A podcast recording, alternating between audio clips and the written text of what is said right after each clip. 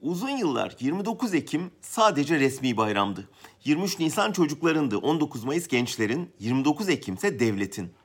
Cumhuriyet Bayramı Aslanlı Yolda yürüyüştü, Hipodrom'da tank geçidiydi, Çankaya'da resepsiyondu büyük ölçüde. Formaliteydi yani.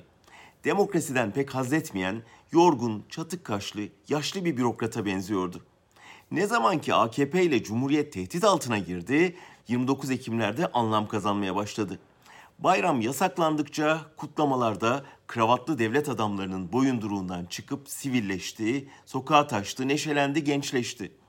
Demokrasi Cumhuriyet'in ön adı oldu sanki. Yeni hedefin adı Demokratik Cumhuriyet kondu.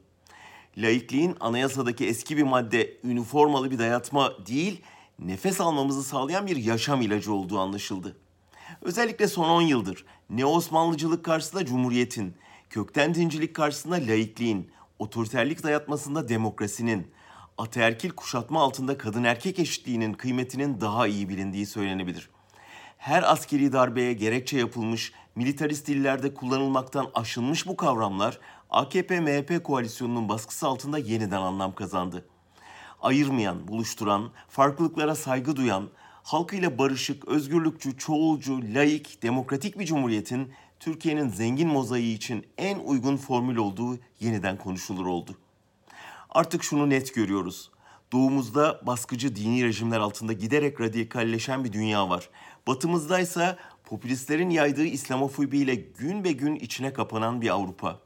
Bu iki tehlikenin ortasında AKP'nin dinbazlığından kurtulmuş demokratik bir Türkiye Cumhuriyeti hem Orta Doğu hem Avrupa için eşsiz bir aktör olabilir.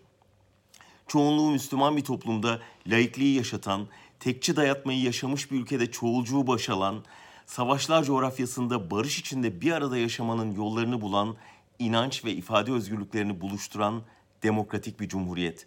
29 Ekim'i bu idealle kutluyoruz.